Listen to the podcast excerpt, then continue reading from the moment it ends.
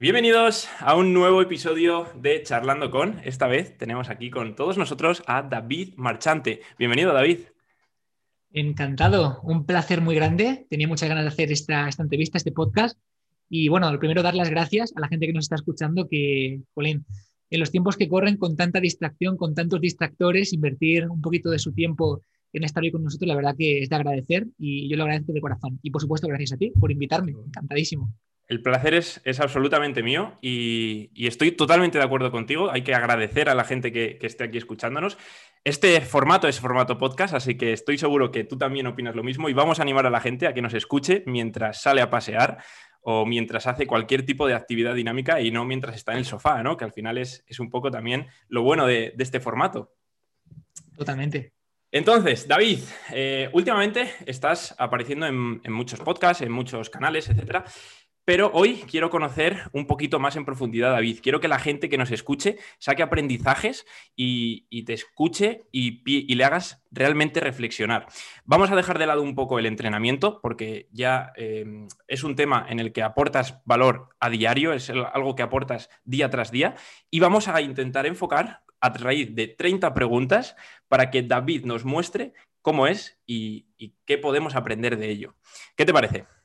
Me parece genial. Mira, voy a empezar comentando una cosita y es que acabas de decir que estoy apareciendo en muchos podcasts, en muchas entrevistas y realmente la explicación es súper sencilla y es que hay más gente que me lo está pidiendo. Yo siempre, siempre, siempre digo que sí a una entrevista, siempre. ¿Qué es lo que pasa? Que muchas veces, pues claro, si no pides las cosas, pues no ocurren, ¿no?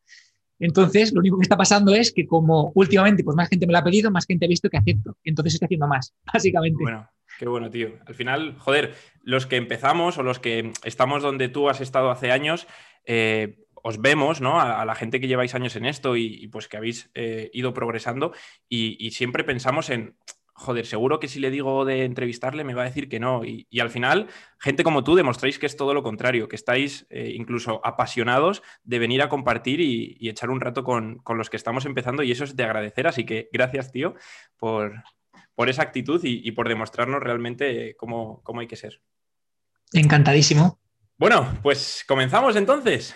Claro, por ello. Venga, primera pregunta, David. ¿Qué libro es el que más regalas?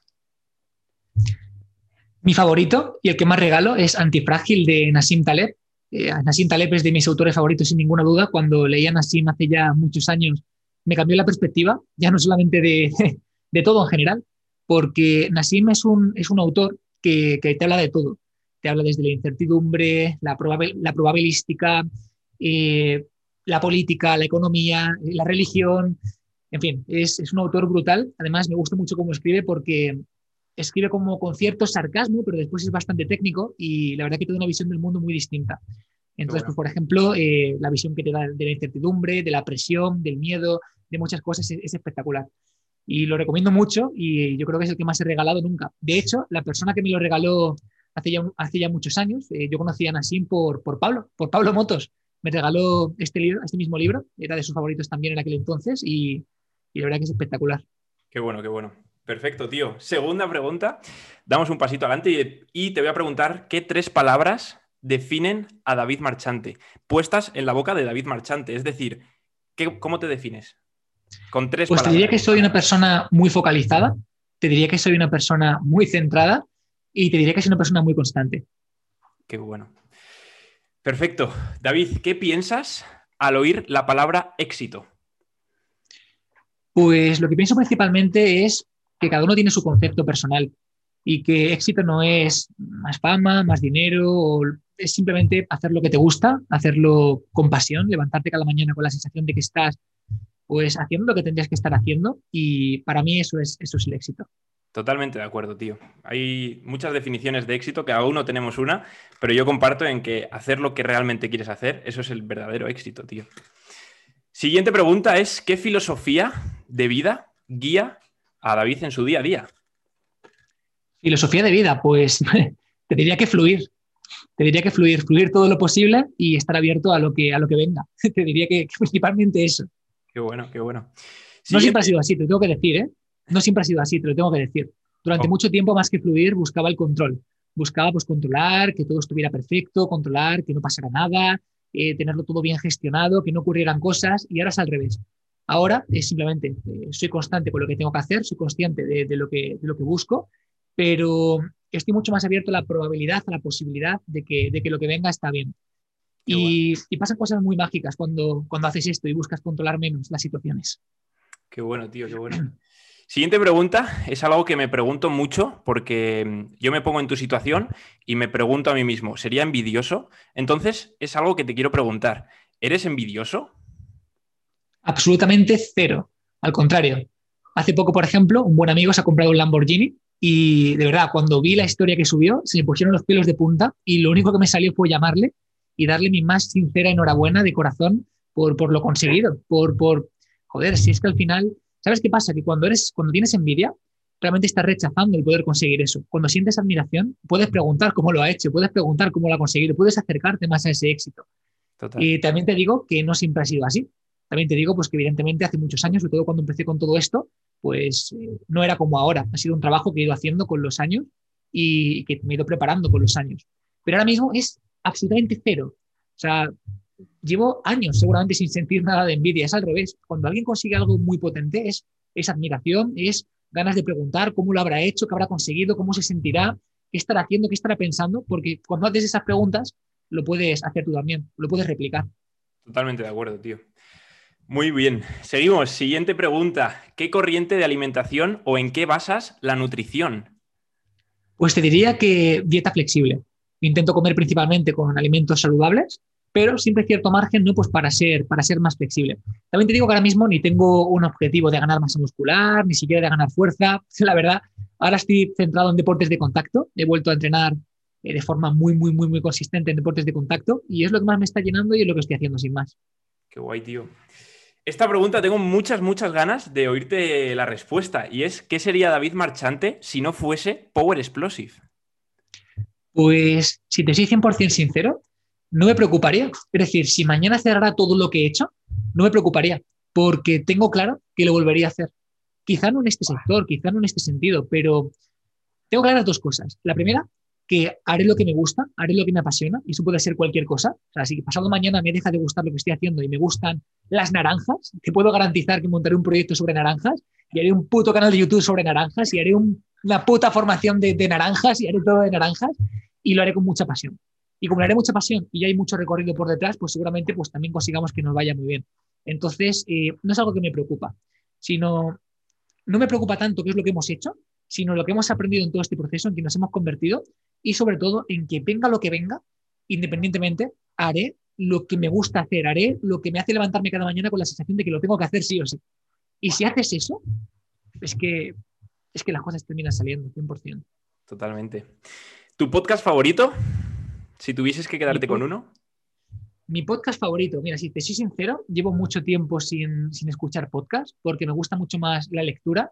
Y al final, cuando coges un libro, tienes la información súper condensada, te lo puedes leer en poco tiempo y tienes muchísima información.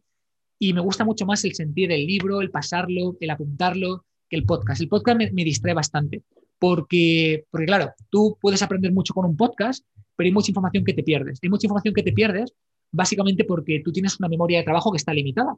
Es decir, tú no puedes retener toda la información y aunque la retengas, no toda ella pasa a una memoria a largo plazo. Es decir, que tú escuches un podcast, tienes la sensación o la falsa percepción de que te estás quedando con todo, pero lo cierto es que después te vas a olvidar de la gran mayoría de cosas. Cuando lees un libro, tú puedes ir apuntando lo importante, tú puedes ir apuntando lo que te está llenando, tú puedes ir apuntando esos puntos clave que te van a servir. Y eso no lo olvidas porque lo has apuntado.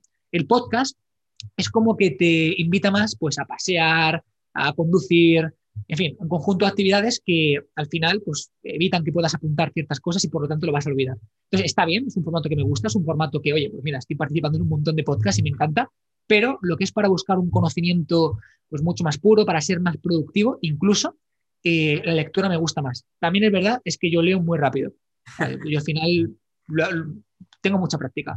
Qué bueno, qué bueno. Yo he de decir en esto que, también eh, me he formado de manera online. Yo sé que tú lo has hecho presencial con Jesús, con Jesús Sonrubia, y, y bueno, no he llegado al nivel de, lo que hacéis presencial porque eh, supongo que, trabajaréis otro tipo de técnicas o, otro tipo de visión, pero sí que es verdad que, aplicando eh, lo que nos comenta Jesús, he mejorado un montón la velocidad de lectura y es como no sé, descubrir una nueva habilidad. 100%.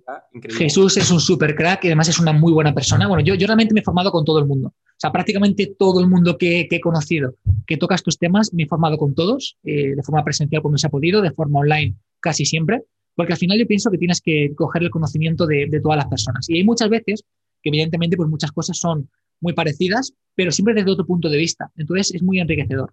Ah, pero vamos, eh, un montón de, personas que se dedican a esto, yo me he formado con ellos también, y de cada uno he cogido su, parte que al final he aplicado.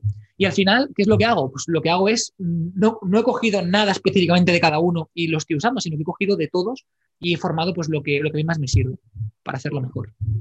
Qué bueno. Siguiente pregunta. Si pudieses hacer así con los dedos y cambiar algo de ti, ¿qué cambiarías? El perfeccionismo. Sí que es verdad que en todos estos años eh, me he quitado bastante esa espinita del perfeccionismo. Sí que es verdad que he trabajado mucho en esta, en esta parte del perfeccionismo, en esta parte de fluir mucho más, del no control, pero no voy a mentirte, hay muchas veces que me pillo, ¿no? Hay muchas veces que, pues, pues, pues no siempre estoy muchas veces te pillas, ¿no? Hostia, ya estás otra vez con, esta parte de, querer hacerlo perfecto, de que todo salga según esperas, las putas expectativas, ¿no? Al final, eh, cuando tienes unas expectativas de algo, de que algo sea perfecto, de que algo sea como tú esperas, lo único que puede ocurrir es que no sea así, que no ocurra así, porque al final, ¿qué vas a, o sea, ¿cómo vas a conseguir que encaje con tus expectativas? Es realmente complicado. Entonces, al final es una cuestión eh, no de que las cosas no salgan bien, que, es bien, habría que preguntárselo, sino de cuáles son tus expectativas y qué probabilidad hay de que se cumplan realmente. Es muy difícil. Lo estoy trabajando. Cada vez me pillo menos. ok, siguiente pregunta. ¿Qué es lo más loco que has hecho por trabajo? Lo más loco que he hecho por trabajo, pues se me ocurren muchas cosas. Desde montar un plato de televisión, creo que es bastante loco. Y muy Además, lo hemos montado desde cero, o sea, esto era una habitación en bruto, no había nada y hemos hecho todo, todo, todo desde cero. Es una brutalidad. Insonorización, eh, pantalla LED gigante, todo el cableado va por el suelo, hemos hecho otra segunda instalación eléctrica, toda la parte de Internet, eh, cuando se va la luz, Internet sigue activo para que, para que no haya problemas, eh, focos, iluminación, sonido, diferentes escenarios. yo creo que esto es, bastante loco, por lo menos es lo más reciente y mucha gente me lo ha dicho por Instagram, en plan, tío David, estáis locos, ya está, no, hay, más que, no más que decir. Qué bueno, qué bueno. Hostia, se, ve que transmites esa, ese apartado de, tu trabajo con una felicidad y un, un orgullo, ¿no? O sea, es loco, pero a la vez te acerca a donde quieres estar. Entonces, realmente. Sí, ¿sabes qué pasa? Que, que realmente esta sensación que tengo ahora siempre la he tenido. O sea, por ejemplo, yo cuando empecé con mi canal de YouTube en 2013, eh, al segundo mes, o incluso antes, yo ya tenía mi pequeña cuevecita, que es una cuevecita así verde, los que, los que me siguen desde el principio lo saben, que era una cueva literalmente, pues no te exagero, yo qué sé, 30 metros cuadrados o 50 metros cuadrados, era muy pequeña, muy, muy pequeña. Después di el salto a otra cueva, que me costó más el alquiler, después di el salto al centro. O sea, como que siempre he tenido esta sensación de tienes que ir por delante, tienes que innovar, tienes que, tienes que pensar un poco en grande, porque al final, después, se te queda corto todo lo que has pensado. O sea, por ejemplo, cuando monté el centro, era una locura, era algo enorme, y después te das cuenta de que, de que te quedas pequeño. Por eso, para esta vez, he dicho, a ver, ¿puedo montar un pequeño plato de televisión o puedo montar un puto plato de televisión que por lo menos tenga la sensación de que no se me queda pequeño pronto, ¿no? Porque al final tú vas mucho más rápido de lo que muchas veces piensas y, no eres capaz de prever eso que puede ocurrir. Esto, por ejemplo, es que nos pasa mucho porque tenemos a prevenir, a prever las situaciones de forma lineal. Es decir, si yo del 2013, 14, 15, 16, 17, 18, 19, 20 he ido de forma lineal hasta aquí, yo trato de proyectar en mi mente que 2021, 22 y 23 va a ser así. Pero lo cierto es que no es así. Lo cierto es que todo lo que se ha generado hasta 2021 puede ser un punto de inflexión para que en dos o tres años multipliquemos por 10 lo anterior. Por tanto, no estás nunca preparado para, para hacer las inversiones en base a esa proyección que puedes tener. Entonces, como ya me lo conozco porque ya me ha pasado, pues he dicho, a tomar por culo, a lo grande. Qué bueno, tío. Pasamos a la siguiente y es, eh, ¿qué te hace feliz? ¿Qué, es eso que haces cada día que te aporta felicidad? El 100% de mi día a día. No cambiaría nada. Y si tengo la sensación de que tengo que cambiar algo, lo cambio. O sea, cada mañana me levanto pleno. Cada minuto me siento pleno. Me siento en mi sitio. Me siento en mi camino. Siento que estoy haciendo lo que tengo que hacer, pero ya no conmigo, sino en algo mucho más grande en el mundo. Entonces, es una sensación increíble, que evidentemente, repito, años atrás no he tenido. O sea, esto ha sido también parte de un proceso de encontrarte, tanto tú como tu propósito. Pero ahora mismo me siento súper, súper alineado. Una barbaridad. Qué bueno, tío. Aquí te voy a lanzar una pregunta que te voy a dar dos opciones y tú puedes contestar la que quieras de las dos. ¿Qué es lo más loco que has hecho por amor o qué es lo más loco que has hecho por amistad? Lo más loco. Bueno, pues seguramente lo más raro o lo más loco es irme a tomar por culo a vivir eh, lejos de Madrid, porque ahora mismo no estoy en Madrid, estoy a 500 kilómetros. Y yo, yo te diría que es eso, realmente. Una mezcla de amor, trabajo, tranquilidad, pero bueno, sí, podría ser por eso. Qué bueno, qué bueno. Bien, eh, esta pregunta eh, te la voy a hacer porque te conozco, te sigo de cerca y sé eh, que, lo que te voy a preguntar es, por algo, ¿vale? Y te voy a hacer la siguiente pregunta. ¿Por qué no haces públicas las donaciones? Yo sé que donas, que parte del dinero que generas lo donas a, pues, a diversas mm, organizaciones benéficas, pero también sé que no lo haces público. Entonces, ¿por qué? Pues te diría, simplemente, porque no he sentido que lo tenga que hacer. O sea, al final me muevo mucho por pues, qué es lo que siento que tengo que hacer. Entonces, hasta ahora, pues no he tenido esa necesidad o este impulso o esta sensación de, hacerlo. Que a lo mejor, pues llega el mes que viene, por ejemplo, hago una donación y siento que tengo que hacerla porque de esta forma puedo inspirar a otros a que lo hagan también y a lo mejor lo hago. Pero hasta el momento, pues no he tenido esa, esa parte y simplemente ni me, lo he, ni me lo he planteado. Pero tanto eso como otras muchas cosas, hay muchísimas cosas que hacemos en silencio. O sea, sin ir más lejos, tú este plató, no habíamos dicho nada, la gente no sabía nada y simplemente pues hemos esperado a tenerlo y ya mostrarlo. Pero, claro, siempre se me plantea un poco esa duda, ¿no? De qué es lo correcto. Claro, por, ejemplo, yo David, si te viese donar más a menudo, me replantearía, si, te admiro y quiero llegar a, ser como tú en cierta parte, pues diría, joder, si David lo hace, pues igual yo también. Pero también estoy seguro que, ya, que habrá gente que te vea y dirá, mira este que flipado, que encima lo comparte para fliparse. Pero claro, ahí te, presentas en esa situación de decir, ¿qué hago? ¿Qué... Claro, a mí se me plantea una cuestión y es cuando haces pública una donación, ¿por qué la haces pública? ¿Es tú el que está donando o es tu ego el que lo quiere mostrar? ¿Cuál es el motivo real por el cual le está donando? ¿Por mostrarlo o por hacerlo? Entonces, eh, claro, estamos en un debate un poco profundo que, no tiene una, respuesta clara y, me siento abierto a, todas las opciones. Es decir, eh, yo hasta ahora pues dono bastante, la verdad, a diferentes fundaciones. Principalmente me siento muy vinculado a fundaciones que trabajan con personas con discapacidad, porque he trabajado muchos años eh, con estas personas. Eh, era voluntario, trabajé con ellos mucho tiempo. Llegó un punto, es verdad, que ya no tenía más tiempo y como no tenía más tiempo, pues decidí donar de forma periódica. De hecho, hace, hace un tiempo me dieron un, premio por ser de las personas que más ha donado en este tipo de, fundaciones. Y, y, bueno, me siento un poco abierto en ese sentido. Es decir, hasta ahora pues, pues no lo suelo mostrar, un poco por eso, ¿no? Por, por, qué lo hace realmente, por mostrarlo o por hacerlo realmente. Pero me siento abierto a, pues en un futuro a lo mejor siento que tiene que ser así porque pienso que puede inspirar y, lo hago y ya está. Qué bueno, tío, qué bueno. Siguiente pregunta que te quiero lanzar, y, y, esta es divertida, y es si mañana te fueras a una isla desierta por el resto de tu vida, ¿qué te llevarías? Y no vale decir el plato. ¿Qué me llevaría a una isla desierta? el plato no vale. Bueno, también hay que ver qué, necesidades tengo cubiertas ¿no? en, la isla. es, un poco abierta, es un poco abierta, pero ¿qué, cogerías? Lo primero que dirías, el móvil, por ejemplo, es un ejemplo, ¿no? Pero ¿qué cogerías? Antifrágil, el libro. Joder, pues no sabría contestarte. Eh,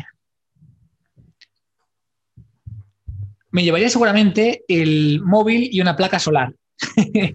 Desde ahí tengo todo prácticamente. Qué bueno, qué bueno.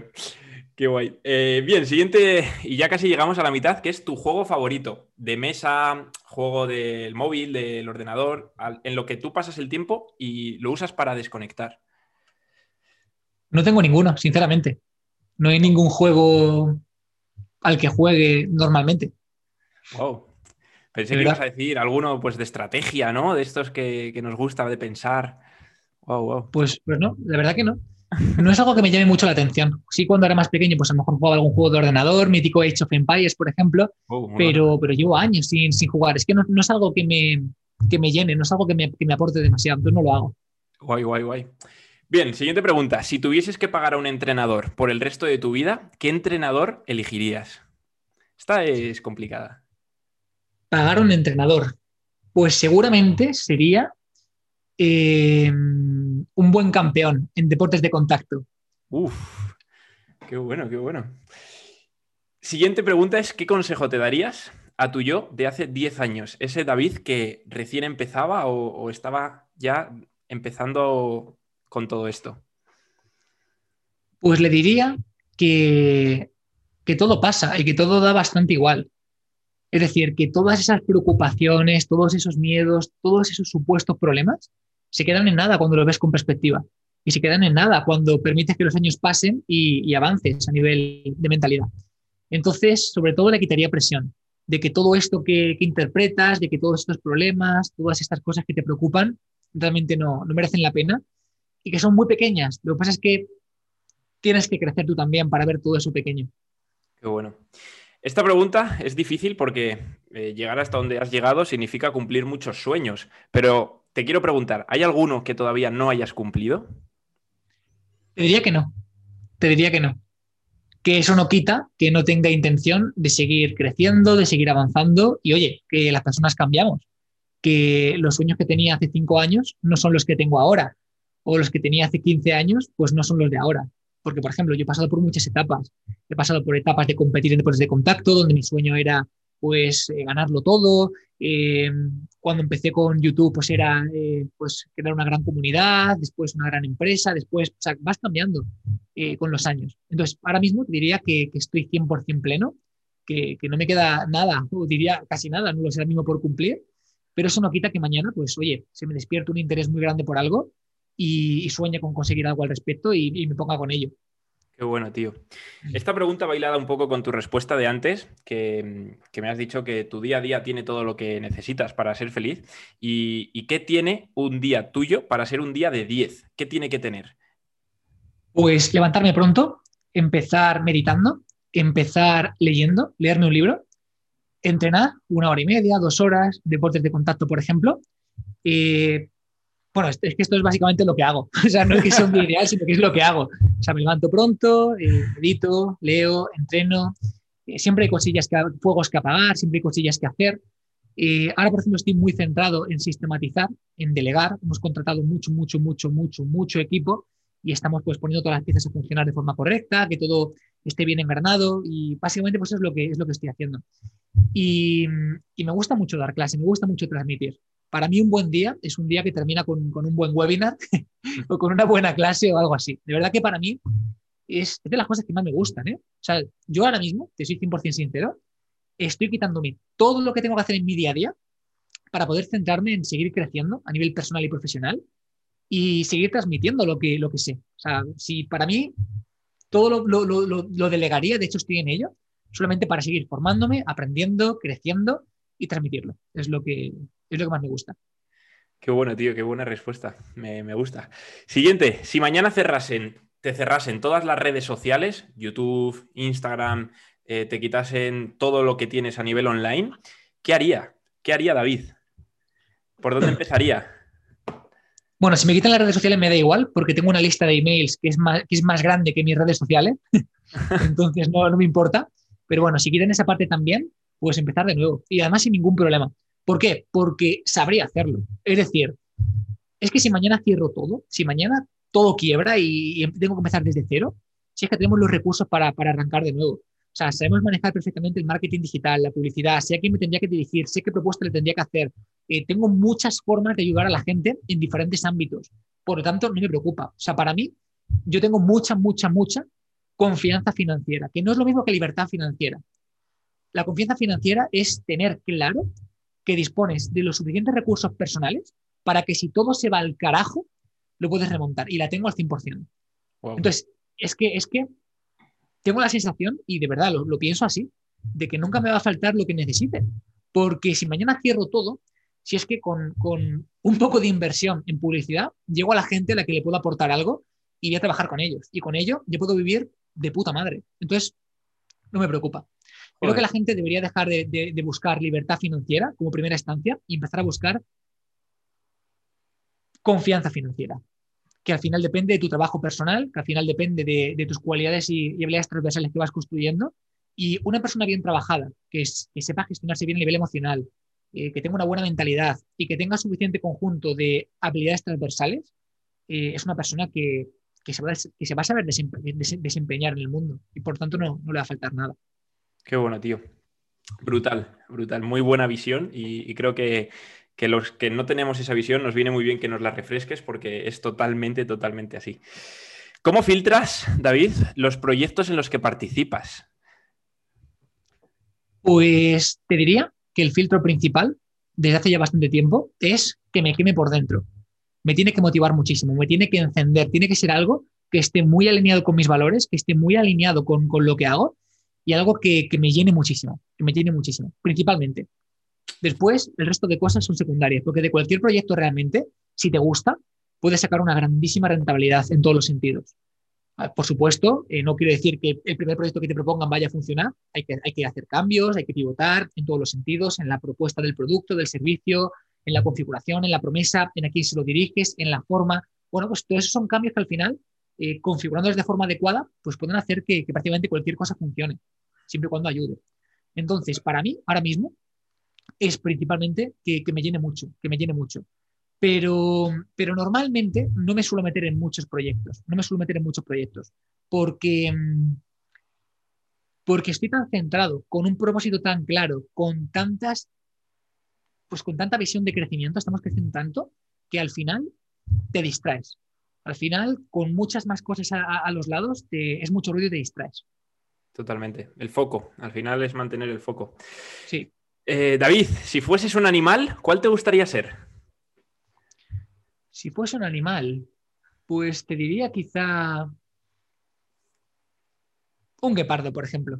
Me uh. gustan bastante. Qué bueno.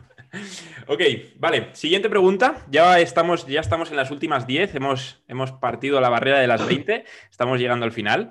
Y es, ¿cuál es la mejor inversión que has hecho en tu vida? No necesariamente monetaria. La mejor inversión que has hecho. La mejor inversión que he hecho, sin ninguna duda, ha sido en mentores, sin ninguna duda. He invertido mucho, mucho, mucho, mucho, mucho en mentores y ha sido lo mejor. Porque, claro, cuando tú contratas un mentor, te adelanta tantos años que eso es tiempo que vas ganando. Eso es tiempo que vas ganando. Entonces, para mí, seguramente, una de las mejores inversiones que hice fue asistir a una formación hace ya muchos años que fue, aprendí tanto en esa formación, fue la primera, la, primera formación que pagué de alto ticket, hablo ya de hace muchos años, creo que me costó como 7.000 euros y estuve a punto de no ir, de no ir, porque claro, tu vocita te dice, ay Dios mío, pero ¿cómo voy a pagar 7.000 euros? Si las formaciones normales cuestan 100 euros, 200 euros, pero qué locura. Y fue sin duda un punto de inflexión, porque me di cuenta de que este tipo de formaciones te aportan una burrada por varios tipos. Lo primero, porque suelen ser muy transformacionales, es decir, suele ser eh, algo que, te llevas puesto. Y lo segundo, porque la gente que conoces allí no es gente que puedes conocer en otros, en otros entornos. Para mí eso fue un punto de inflexión y fue el punto en el que decidí empezar a invertir de verdad en formación. En formación, en mentores, en todo eso. Sin duda. Eh, para mí, la mejor inversión que puedes hacer está aquí, en ti. Porque, bueno, sí, tú puedes montar un plató, te puedes montar un centro de entrenamiento, pero la magia no se va todo al carajo. Puede, puede, puede que eso se vaya. Ahora, todo lo que inviertas en ti, en desarrollarte, en tu crecimiento personal, en tu, en tu desarrollo transversal, eso es que realmente lo vas a tener ahí siempre. Por lo tanto, es la mejor inversión. Qué bueno. Al final, en, en definitiva, yo creo que es invertir en tiempo ganado, en ganar tiempo. Sí, exacto. Qué bueno. Bien, esto yo creo que, te va a resultar eh, fácil, bueno, o difícil, que es tu canción favorita. Si solamente pudieses quedarte con una, ¿cuál sería?